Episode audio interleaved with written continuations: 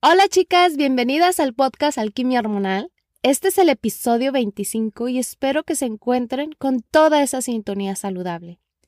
Hoy vamos a hablar sobre el alcohol y cómo es que el alcohol se mete con tus hormonas. Voy a ser tremendamente sincera contigo. Dejé de consumir alcohol socialmente ya hace unos años. Muy, pero muy esporádicamente consumo alguna vez, no sé, una cerveza, un tequila o vino tinto, pero hace dos años me volví aún más estricta porque descubrí todo el daño que le hacía a mis hormonas y sobre todo a mis senos, ya que como te lo platiqué antes, estaba sufriendo de quistes, de sensibilidad mamaria y de dominio de estrógeno. Te puedo decir que no lo extraño en lo absoluto, lo que sí extraño de vez en cuando es mi taza de café. Pero bueno, eso es otro tema.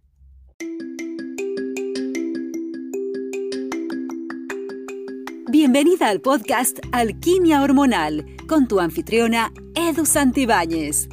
Edu es asesora en salud femenina, equilibrio hormonal, psicología de la nutrición, maestra de meditación y experta en hierbas para la salud femenina.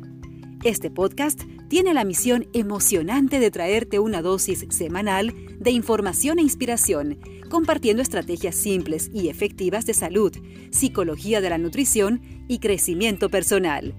Prepárate para convertirte en la experta de tus hormonas y para que experimentes una salud vibrante y disfrutes una vida con más poder y posibilidades. El punto es que no estoy aquí para decirte que tienes que hacer lo mismo que yo hice o para hacerte sentir mal por tu decisión de tomarte una copa de vino o una cerveza. Una gran diferencia entre el protocolo de sintonía saludable que yo te ofrezco y que si quieres saber más acerca de él, te invito a que vayas a mi página web, y las otras dietas y estilos de vida es que no creo en la perfección. En cambio, me interesa que tú comprendas cómo funciona tu cuerpo para que tú puedas tomar las mejores decisiones para apoyar tu salud y luego hacer buenas correcciones en el camino hacia tu salud hormonal. No se trata de elegir entre ser buena o divertirse. Hay un camino intermedio que te permite hacer ambas cosas. Se trata de que tomes microacciones para que te ayuden a equilibrar tus antojos antes de que tengan un impacto negativo. Puedes ser buena y divertirte. Tienes que adoptar el enfoque 80-20 y te animo a ti a hacer lo mismo, así como yo lo hago. Se te permites consumir esos alimentos o bebidas que no son densamente ricos en nutrientes, lo que importa es que lo haces desde el respeto a ese antojo. Debido a esto, todo es relativo al final. Debes de tener en cuenta tus propios síntomas hormonales, tu gravedad y tu dieta en general. Cuando eliges tomar una copa o dos, si estás en el comienzo de tu viaje de curación, entonces, al igual que con el azúcar, es mejor que evites por lo menos durante dos meses y ves cómo te afecta a ti eso. Si estás tratando de mejorar los síntomas relacionados con el dominio del estrógeno, entonces beber alcohol con frecuencia retrasará tu curación. Tienes que preguntarte qué tan rápido te quieres sentir mejor. ¿Cuánto tiempo quieres que tome el proceso de recuperación? Te invito a que tomes conciencia de tu cuerpo, a que te autoobserves, para que así puedas entender lo que funciona mejor para ti. Voy a explicarte cómo el alcohol impacta tus hormonas y luego te proporcionaré algunas estrategias útiles de supervivencia para reducir y equilibrar los efectos en tu cuerpo. Las mujeres procesan el alcohol a un ritmo mucho más lento que los hombres. De hecho, retenemos todos los líquidos por más tiempo y metabolizamos los químicos en el alcohol a un ritmo más lento.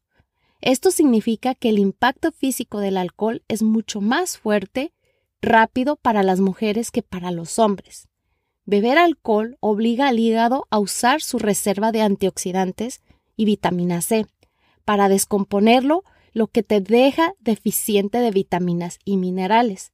Esto es especialmente problemático si sabes que ya estás lidiando con una deficiencia de nutrientes. El alcohol aumenta los niveles de estrógeno, lo que empeora los síntomas del síndrome ovario poliquístico, fibromas, endometriosis y cualquier problema de salud hormonal dominante del estrógeno. Aunque a menudo buscamos una bebida porque queremos que nos haga sentir felices o sexys, el alcohol es en realidad un depresivo. Beber alcohol drena las glándulas suprarrenales y te hace sentir más cansada y deprimida. El alcohol interrumpe tu función de azúcar en la sangre, por lo que si estás lidiando con un desequilibrio de azúcar en la sangre como parte de tus problemas hormonales de salud, muchas mujeres lo están y es algo que debes de tener en cuenta. A menudo nos encontramos haciendo elecciones de, alimentos poco saludables cuando bebemos y al día siguiente lo que agrava aún más es este problema. ¿A qué hacer para recompensar el consumo de alcohol? Es sábado por la noche y tienes una gran noche planeada con las chicas o con tu pareja. Piensas que evitar el alcohol por completo no es realista, pero quiero, quiero ser consciente de la salud. Quiero que seas consciente de la salud y que tomes buenas decisiones mientras te diviertes. Entonces, a la hora del almuerzo ingiere un buen complejo de vitamina D, B para que puedas recuperarte más rápidamente de la deshidratación. También una dosis de inositol, que es un nutriente que ayuda a desintoxicar el hígado. Consume alimentos con vitamina C, porque esto te ayudará a combatir el estrés en las células.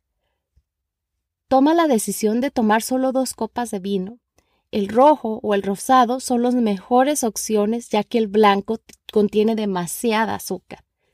Come una buena comida antes de salir o en lugar de reunirte con tus amigas para tomar algo, reúnete un poco antes para cenar y tomar algo. No bebas con el estómago vacío. Elige comida con un poco de grasa, aunque no esté frita, ya que ah, te ayudará a disminuir la absorción de la glucosa. Pero acuérdate de escoger grasa saludable. Ve si puedes hacer que te sirvan tu vino en una jarra con una botella con agua mineral. De esta manera, tus dos copas de vino se multiplicarán mágicamente en cuatro con el, adicional de la agua mineral. Ah, te vas a sentir más abundante e indulgente con estos dos vasos y, vas a estar pasándotela súper bien. Si estás en un bar, pide guacamole o nueces porque son grasas buenas, acuérdate. Si te diriges a un restaurante, la comida japonesa como el sushi es una excelente opción para equilibrar el efecto del vino tinto. Recuerda que no necesitas el alcohol en tu cuerpo para divertirte. Puedes disfrutar con tus amigas con un vaso de gaseosa en tu mano. No se puede negar que el alcohol es una sustancia muy popular entre ambos sexos. Estadísticamente, los hombres y las mujeres son más propensos a consumir alcohol al final de la adolescencia y a principios de los 20 años, lo que los pone en un alto riesgo de problemas relacionados con el alcohol y una dependencia permanente del alcohol. Aunque tanto los hombres como las mujeres están en riesgo de adicción al alcohol, las mujeres pueden ser más susceptibles a las consecuencias negativas del consumo de alcohol, debido a que tienen menos peso de agua que los hombres, el alcohol se concentra más en la sangre, por lo tanto, alcanzas un mayor contenido de alcohol en la sangre, a partir del mismo número de bebidas. Esto puede conducir a problemas de salud, traumas y otras dificultades. Como ya te lo dije antes, las mujeres somos más susceptibles al alcohol. Nos hace mucho más daño incluso si consumimos la misma cantidad de alcohol que los hombres. Somos más vulnerables a la enfermedad hepática inducida por el alcohol, la hepatitis alcohólica y la cirrosis hepática. También corremos mayor riesgo de problemas neurológicos cerebrales relacionados con el alcohol más que un hombre. Las mujeres también somos más susceptibles a apagones o pérdidas de memoria mientras bebemos en exceso. También las mujeres cuando beben menos de dos bebidas al día, tienen un menor riesgo de enfermedad coronaria que las mujeres que beben en exceso. El alcohol también puede ayudarte a aumentar las hormonas femeninas como el estrógeno, lo que aumenta el riesgo de cáncer de mama. El consumo de alcohol también aumenta el riesgo de una recurrencia del cáncer después de la remisión de cáncer de seno en etapa temprana. También beber en exceso puede interrumpir tu ciclo menstrual, provocar dificultades para quedarte embarazada o hasta infertilidad. También beber en exceso puede disminuir tu líbido. Y también, como lo sabes, las mujeres nunca deben beber durante el embarazo. El consumo de alcohol durante el embarazo puede provocar trastornos del espectro alcohólico fetal, aborto espontáneo, muerte fetal o parto prematuro. Beber durante el embarazo también puede aumentar las probabilidades de síndrome de muerte súbita del lactante. Y como sabes, las mujeres que beben mucho tienen mayor riesgo de deshidratación, lo que puede provocar vómitos, diarrea, fiebre, sudoración extrema y daños en la piel. Cuando se trata de equilibrio hormonal y alcohol, hay algunas cosas que nos quedan bastante claras, que corremos mayor riesgo a cáncer de mama, que somos más propensas a que nos dé resistencia a la insulina y sobre todo, no es nuestro amigo cuando se trata de la pérdida de peso. Pero de seguro has de estar confundida porque es decir, ¿qué pasa con esta chica que está super fit y que consume alcohol? Lo primero es, no te compares, y segundo lugar, recuerda que tu ADN y el de ella son completamente diferentes, su estilo de vida es diferente, su intensidad de ejercicio probablemente es totalmente diferente, la forma en la que lidias con el estrés y las emociones son diferentes. Entonces, no podemos pensar que a lo mejor ese trago, que a lo mejor a ella no le afecta, a ti sí puede que te afecte entonces, la primera regla es no te compares. Y vamos a seguir prosiguiendo con todo este tema del alcohol. Porque es fácil decir que el alcohol es solo un exceso de calorías. Y tal vez puedas intercambiar esas 300 calorías por alcohol esta noche. Pero la bioquímica del metabolismo del alcohol es un poco más compleja, creando una gran cantidad de impactos hormonales en tu cuerpo que se extiende mucho más allá de unas simples calorías. El alcohol se convierte primero en etanol y luego en acetato y finalmente en acetil-CoA. Esta pequeña lección de bioquímica es importante porque es el impacto de estos dos metabolitos de alcohol, acetato y acetil-CoA, que reducen la esencia del alcohol, las hormonas y la pérdida de peso. Sé que en algún lugar has escuchado que el alcohol se convierte instantáneamente en grasa. Como ya te lo mencioné antes, el alcohol aumenta rápidamente el estrógeno haciéndonos engordar. Esto es lo que realmente sucede. Primero, no convierte el etanol o sus metabolitos directamente en grasa, sino que rápidamente se acumula el acetil CoA, lo que le dice a tu metabolismo que hay suficiente combustible así que no es necesario quemar esos aperitivos que estás comiendo con tu bebida alcohólica. En otras palabras, la quema de grasa y azúcar se detiene cuando te estás tomando esa copa de vino. Es como si no pasara por tus labios y no fuera a caer sobre tus caderas, porque tu metabolismo en conjunto estarán en un estado de no quemar grasa. Eso es lo que pasa cuando bebemos. Al mismo tiempo, tu hígado y músculos no están haciendo su trabajo para producir el azúcar, almacenada para más adelante mejor conocida como glucógeno. Esto es evidente cuando después de una copa de vino te duermes solo para despertarte como a las 3 de la madrugada con un nivel de azúcar bajo en la sangre, o al menos es parte del problema del sueño interrumpido. Y por supuesto, los cambios en el azúcar en la sangre engendran más cambios en el azúcar en la sangre para muchas de nosotras, especialmente si ya tienes problemas de insulina o cortisol, especialmente si tienes síndrome de ovario poliquístico. A medida que estas dos hormonas libran la batalla del nivel de azúcar en la sangre, se sienten los efectos en términos de problemas de sueños, antojos, apetito irregular al día siguiente. En resumen, El alcohol obstaculiza la quema de grasa y luego ensucia los niveles de azúcar y energía en la sangre, interrumpiendo tu sueño, lo que fácilmente puede hacerte comer más y ponerte en movimiento de almacenamiento de grasa. Las fluctuaciones de azúcar en la sangre te pueden aumentar fácilmente el apetito y los antojos. Los cambios en la química de tu cerebro también pueden llevarte a comer más cuando bebes. Y nuevamente, particularmente cierto para todas las mujeres que tienen síndrome de ovario poliquístico. La dopamina aumenta a corto plazo cuando bebemos alcohol, lo que puede ser un problema, ya que esto activa las vías de búsqueda de recompensa en nuestro cerebro, que nos hace querer más alcohol y nuestras comidas favoritas o esos alimentos grasosos y reconfortantes que siempre buscamos después de haber ingerido alcohol.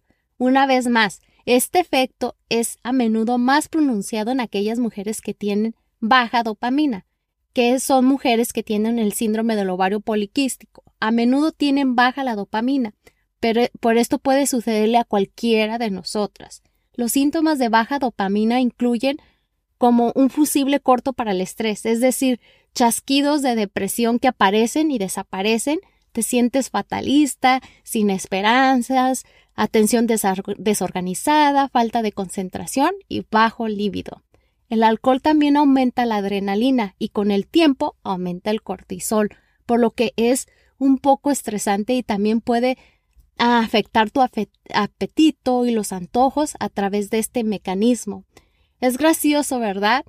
Que pensamos que es relajante esa copa de vino, esa cerveza después de trabajar, pero en realidad es estresante para nosotras beber alcohol. Así que cuando pienses en el manejo de estrés, el consumo de alcohol no es la solución.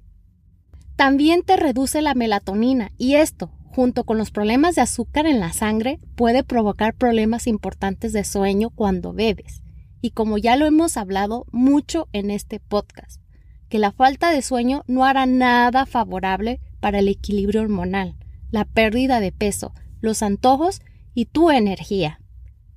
El alcohol ciertamente puede ponerte en una montaña rusa de azúcar en la sangre y en lo que respecta a otras hormonas, los cambios en el azúcar en la sangre crean inflamación y las oleadas de insulina pueden empeorar el dominio del estrógeno.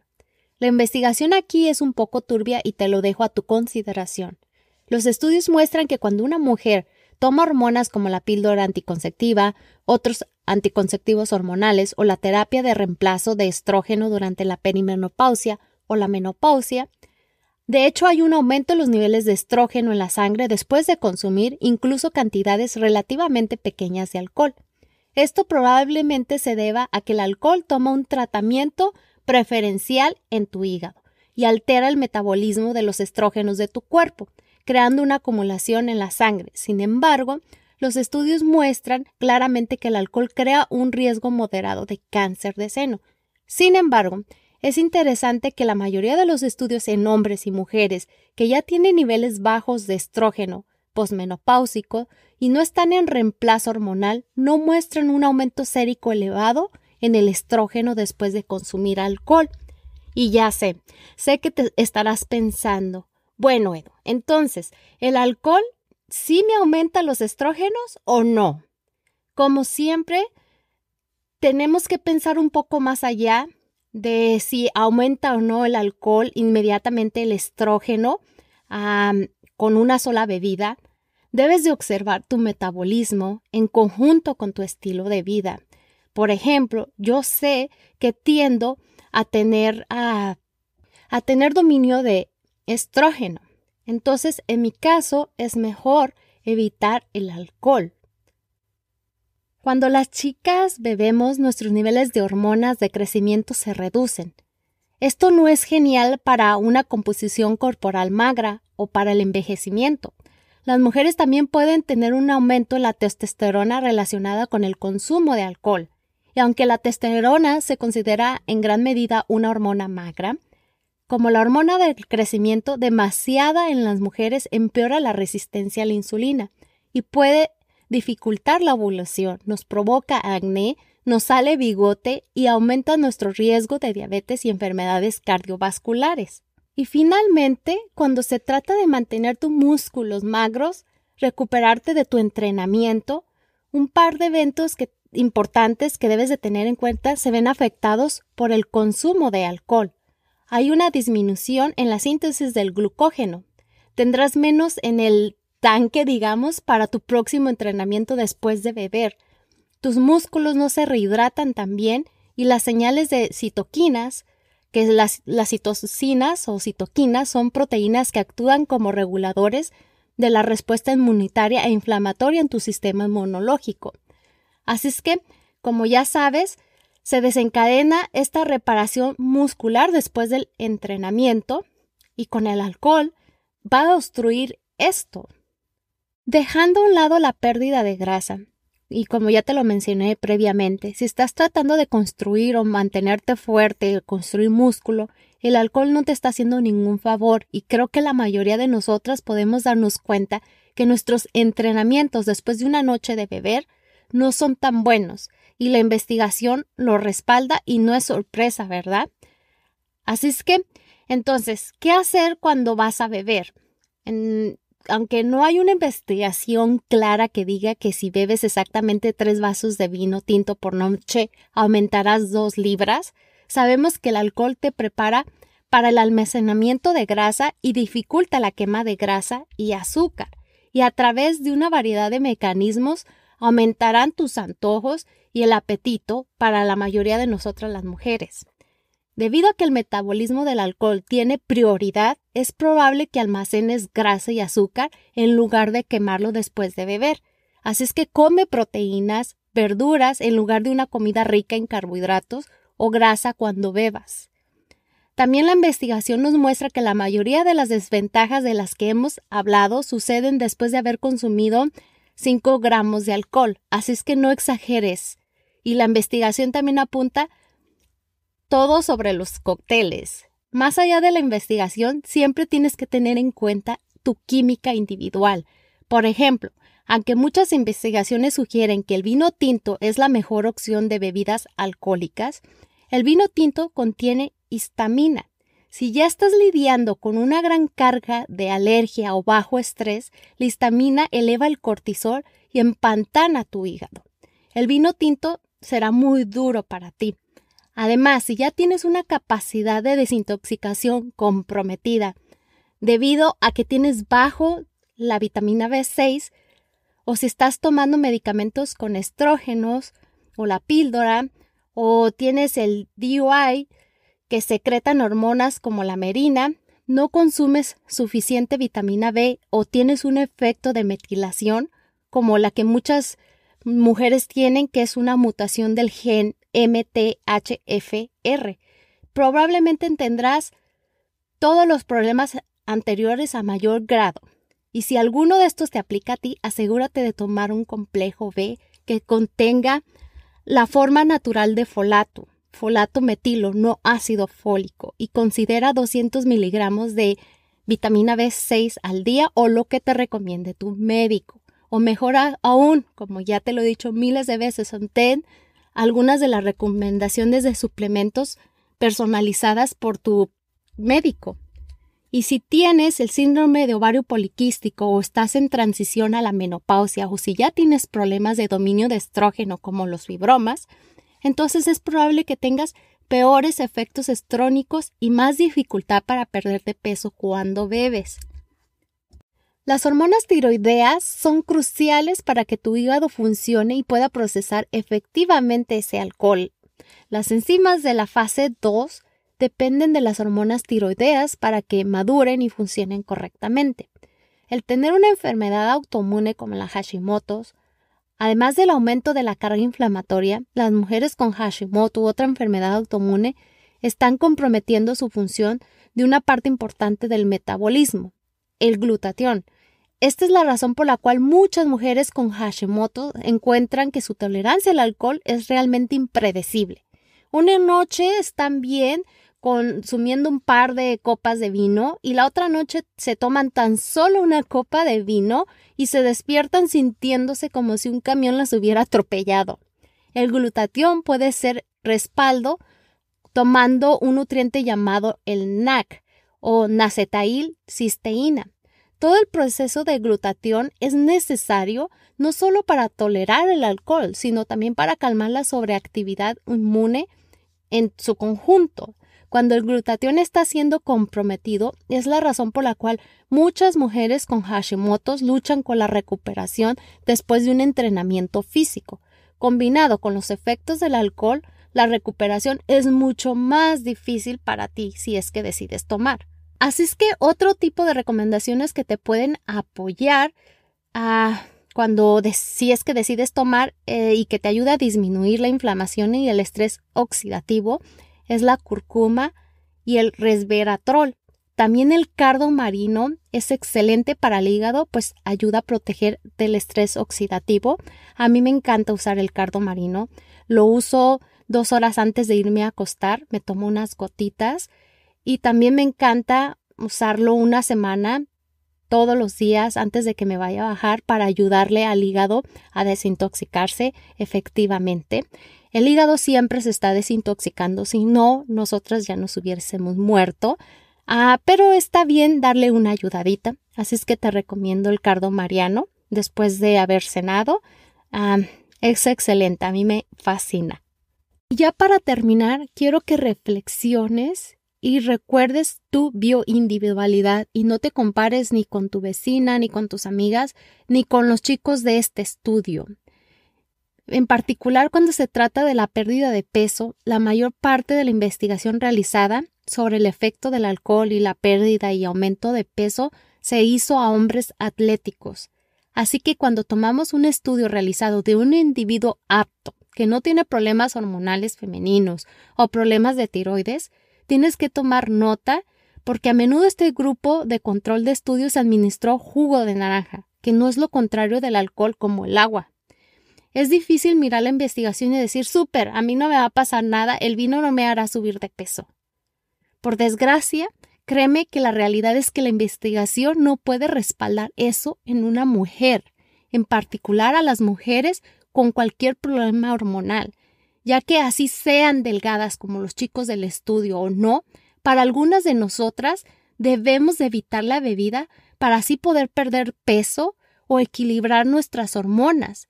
Si se te hace difícil decir no, recuerda que aumenta tus antojos, empeora tu sueño, obstaculiza el rendimiento de tus entrenamientos, baja tu líbido y aunque el alcohol suene divertido y delicioso, no puede apoyar a tus objetivos actuales y al equilibrio, a un equilibrio hormonal óptimo y saludable para ti. Advertencia, me voy a escuchar muy apasionada, pero mi objetivo es que reflexiones, que escuches y que escojas lo que es mejor para ti. Si la pérdida de peso no es un objetivo actual para ti, está perfecto. Lo que sea mejor para ti, lo que mejor encaje para ti.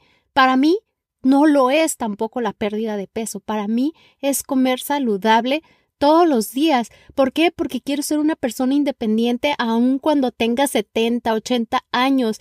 Quiero mantenerme activa, quiero mantenerme saludable. Ese es mi objetivo.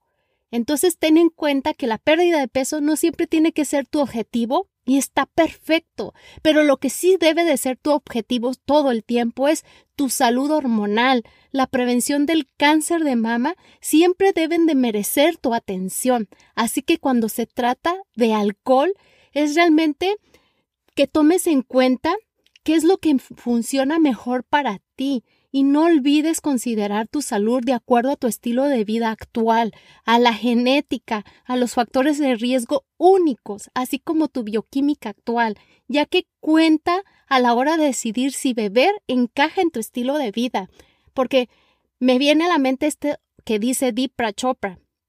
No soy el mismo de hace un año, ¿cómo voy a ser el mismo de hace una hora? Y muchas veces caemos en la comparación de que es que antes yo podía hacer esto. Sí, antes, pero ahora tienes otro estilo de vida. Ahora tu cuerpo se comporta de cierta manera, entonces ahora necesitas darle lo que necesita tu cuerpo en estos momentos, tanto atención física como emocional y mental. Tienes que ver lo que encaja ahora para ti. Y si toma la decisión de tomar considerando qué es lo mejor para tus hormonas y tu salud, asegúrate de elegir algo que realmente te guste y disfrutes para que valga la pena el beber. Mi regla de oro es que si voy a consumir algo, ya sea una bebida o comida, es que realmente la disfrute, que sea algo que yo ame consumir, ya que muy a menudo optamos por costumbre o porque vamos a celebrar con alguien y no quieres hacerle el desaire. Así es que si vas a tomar, porque estamos hablando de, del alcohol hoy en nuestras hormonas, cómo afectan nuestras hormonas, haz algo que te traiga alegría. Te voy a poner un ejemplo.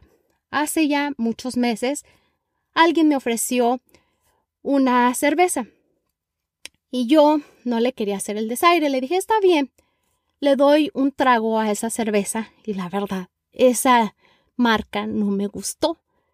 Y me dice, ¿qué pasó? ¿No te gusta? Le dije, mira, sabes que la verdad no me gusta. No tomo alcohol. Y si voy a consumir, por lo menos que sea algo que realmente me gusta, que disfrute. Y me dice, ¿y cuál es la que te gusta? Y ya le dije, me gusta esta, este tipo de cerveza. Y me dice, perfecto, deja esa. Me trajo otra.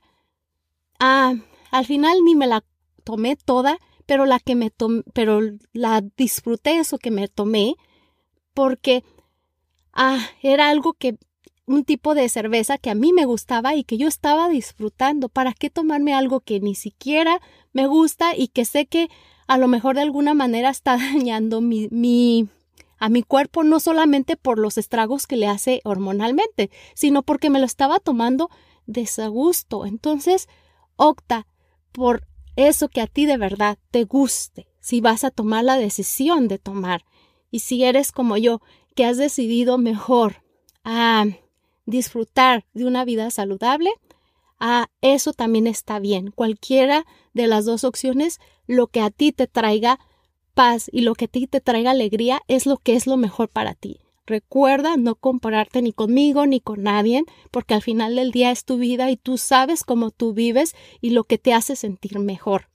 Y pues nada, te recuerdo que te suscribas a mi página web www.edusantibanes.com para que recibas totalmente gratis la guía en armonía que te ayudará a tomar mejores decisiones para el bienestar de tu cuerpo y tu mente, además donde aprenderás cómo vivir en paz con la comida y tu cuerpo también te recuerdo que si quieres trabajar conmigo en este protocolo de sintonía saludable, ya puedes hacerlo. ¿Quieres saber más? Te invito a que vayas a la página web y también para que concretemos una cita juntas. Es hora de despedir el podcast. Te recuerdo tus reseñas y suscripciones significan mucho para mí. Además me permiten ayudar a más mujeres porque no estamos solas, estamos aquí juntas en este camino haciendo alquimia hormonal. Por favor, comparte este podcast con quien tú creas que le sirva este contenido. Gracias a todas y como siempre son bienvenidas tus ideas y temas que tengas en mente para este podcast. Ten una maravillosa semana y recuerda que tenemos una cita el próximo miércoles. Bye bye. Escuchaste Alquimia Hormonal. Para más información visita www.edusantibanes.com o encuéntranos en redes sociales como Alquimia Hormonal.